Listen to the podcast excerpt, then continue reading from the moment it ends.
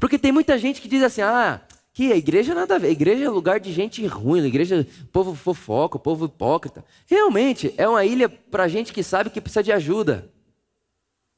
A igreja realmente não é um lugar de pessoas perfeitas. A igreja é o lugar de pessoas que ouviram a voz de Jesus dizendo: Vinde a mim, todos vós que sabem que não conseguem sozinhos. Vinde a mim, todos vós que sabem, que reconhecem que vocês não conseguem ser deuses de si mesmo. Então, sim, a igreja é esse ajuntamento de pessoas imperfeitas.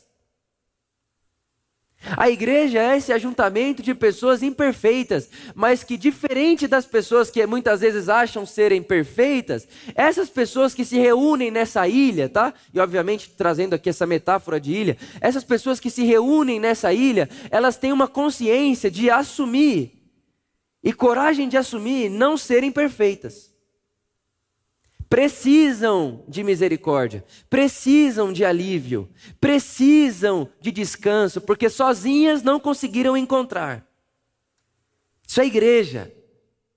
A igreja é reunião dos santos em volta de Jesus, mas os santos em volta de Jesus é uma identidade ganhada por Deus.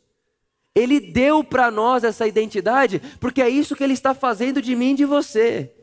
Mas não que nós que estamos aqui agora caminhamos numa perfeição sendo ausência de erros.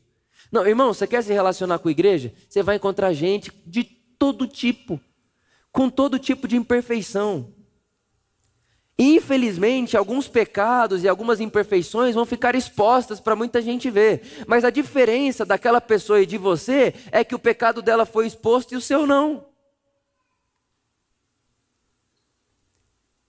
Mas a igreja de Jesus é esse lugar, precisa ser esse lugar com saúde espiritual para abraçar pessoas imperfeitas dentro de um amor de Deus que é perfeito. Abraçar e acolher pessoas imperfeitas. Então você que é imperfeito, a igreja é para você.